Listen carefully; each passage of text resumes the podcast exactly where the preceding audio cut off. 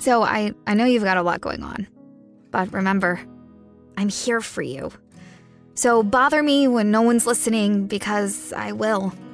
Bother me when it feels like it won't get better because it can. Bother me because you're never a bother. Whether it's a low point or a crisis, get help for yourself or a friend.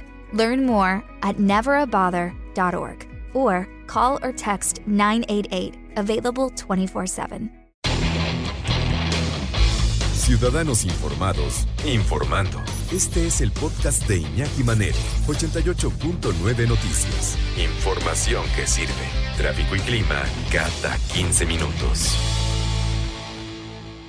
Ya estamos a, pues en el mes en que se da el reparto de utilidades, que ya debería ser ya finales, ya como fecha límite, finales de mayo o los primeros eh, días de, del mes de junio, ya nos dirá el especialista, pero eh, ¿Qué pasa? ¿Qué pasa con el impacto de la pandemia? El año pasado, pues sí, se pagaron las eh, utilidades porque eran las utilidades generadas durante el 2019, nada más que ahora, ¿cuáles utilidades en el 2020?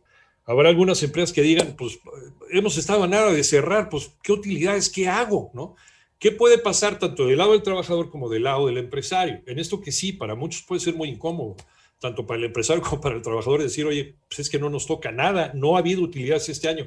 Vamos a platicar y le agradecemos que nos tome la llamada, como siempre, a nuestro amigo, el maestro Luis Enrique Díaz Mirón Salcedo, abogado y maestro por la Escuela Libre de Derecho, profesor de Derecho Laboral en el Centro de Investigación y Docencia Económica, el CIDE. ¿Cómo estás, Luis Enrique? Gusto saludarte. Qué gusto saludarte, Iñaki. Muy bien, gracias a Dios, todos sanos en casa, espero que en la tuya también. ¿Qué hay con el reparto de utilidades? Porque muchos empresarios con los que he hablado pues están ahorita viendo las negras, no, no, no tienen utilidades para dar. Lo, un, un, una introducción al tema es muy clara y muy, y muy buena. En realidad, el tema de reparto de utilidades depende de que exista utilidades. Inclusive puede haber empresas que estaban acostumbradas a dar utilidades, pensemos en un restaurante, pensemos en industria turística, y que este año, porque estamos hablando del ejercicio del 2020, que fue cuando fue el efecto de la pandemia, no hay utilidades a repartir, estamos teniendo empresas con pérdidas fiscales.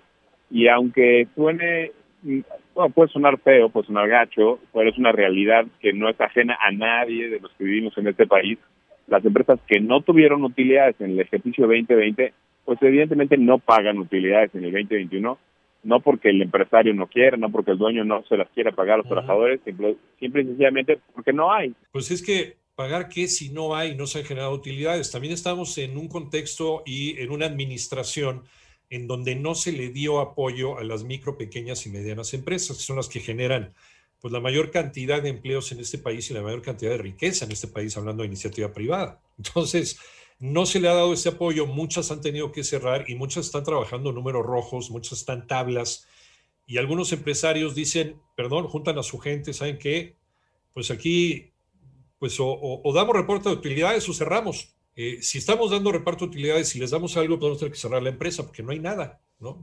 tenemos lo, así lo óptimo, nosotros tampoco estamos, estamos devengando ningún sueldo como, como dueños de la empresa, es para que siga funcionando la fábrica o la empresa, lo que sea. O, eh, o estamos por cerrar, no hay manera de dar ese reparto de utilidades.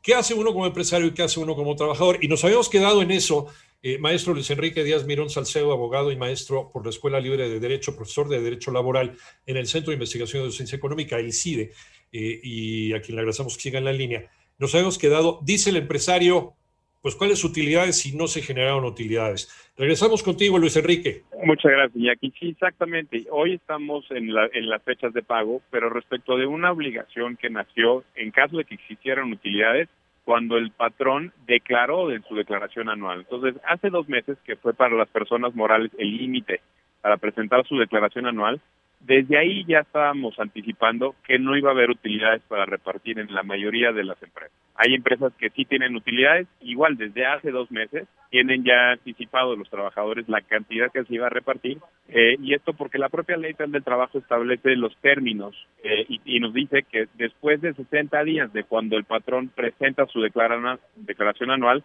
se hace el pago de las utilidades. Entonces, ahorita estamos con el tema muy muy presente porque estamos en las fechas de pago, pero efectivamente en las empresas este tema lo han estado viendo desde hace dos meses y ya se les ha anticipado En las empresas que tienen las mejores estrategias de comunicación, se le ha anticipado a los trabajadores pues, que no existe reparto de utilidades porque no se generan utilidades. Algunas de estas, hombre, como tú lo comentas, hubo muy poco apoyo para las empresas y algunas apenas subsistieron en, en, en, en grados de quedar tablas o con ciertas pérdidas.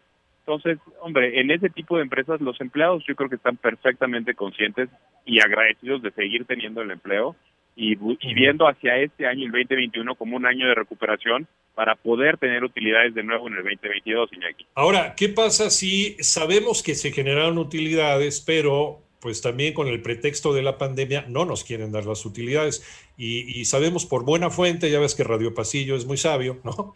Eh, sabemos que sí se generaron utilidades. ¿Qué hace una persona como empleado en este tipo de circunstancias, eh, Luis Enrique? Bueno, en, en, en, función de que haya un radio pasillo eficiente o deficiente, pero pues que exista cierta información y que no haya confianza en el empleado respecto de su patrón, siempre puede acudir a la Secretaría del Trabajo y en esta época, precisamente por el tema que es la fecha de pago, están muy activos en el tema de las inspecciones para revisar que los pagos se hagan de manera correcta. Ahora, los trabajadores que no participaron en el proyecto de reparto tienen derecho, ya sea a través de su representación sindical o acudir directamente con el patrón, con el área de recursos humanos, a, a, requerir ver el proyecto de reparto donde se desprenda si hay o no utilidades por repartir. Inclusive pueden ir ante la Secretaría de Hacienda, que en este, en este tema es una autoridad también con facultades de revisión, para quejarse respecto de las utilidades declaradas. Y ahí está, ahí hay un, hay, hay un quid. Si los trabajadores sienten o, o, o perciben que debió de haber utilidades y el patrón no las reportó, se le puede detonar al patrón un problema ante Hacienda, ya no solamente ante la Secretaría del Trabajo, y se puede iniciar un procedimiento ante Hacienda para la revisión de esa declaración anual. El trabajador puede obligar al patrón a, publicar ¿no? Los, eh, sus, eh, sus utilidades, las ganancias, la situación de la empresa. Es un derecho de los trabajadores que las utilidades se revisen y se haga un proyecto de reparto por una comisión mixta. ¿Qué significa esto? Que los trabajadores a través de un representante tienen derecho a enterarse no solamente del contenido de la aclaración anual, sino de todo el proceso y el proyecto para el reparto. Entonces la respuesta es sí, los trabajadores tienen ese derecho de enterarse, hay, un, hay una obligación de publicidad de parte del patrón. Y en la medida que el patrón no cumpla con, estas, con estos deberes, aunque esté haciendo las cosas bien, pues genera suspicacia con sus trabajadores y se hace susceptible de que le caiga una inspección de la Secretaría de Salud del Trabajo, porque los trabajadores se van a ir a quejar a la Secretaría y a la Dirección Federal de Inspecciones de que no se está llevando a cabo el reparto de manera correcta y ahí el patrón se hace susceptible de que, le, de que se le presente un inspector a llevar a cabo una inspección. Ahora vámonos del otro lado. Eh, ¿Qué pasa si el patrón ya abrió los libros, este, lo publicó, no hay utilidades efectivamente?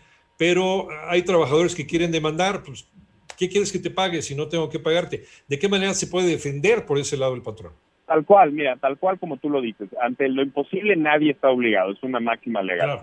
Eh, un trabajador que quiera presentar una queja ante la Procuraduría de la Defensa del Trabajador, ante un centro de conciliación local, ante la Secretaría del Trabajo, en función de que no le pagaron utilidades y el patrón tiene perfectamente documentado todo el proceso de la declaración anual, el proyecto de reparto de PTU y que no hay utilidades para repartir, pues no tiene riesgo.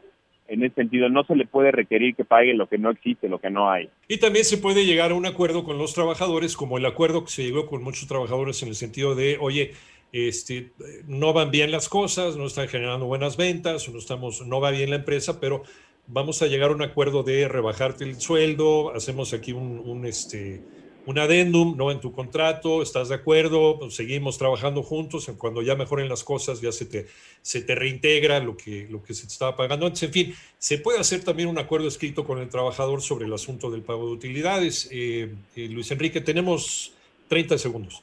Sí, por supuesto, y los acuerdos entre las partes siempre van a ser la ley en las empresas, sea, por encima inclusive de la ley del trabajo cuando no se renuncia a derechos laborales.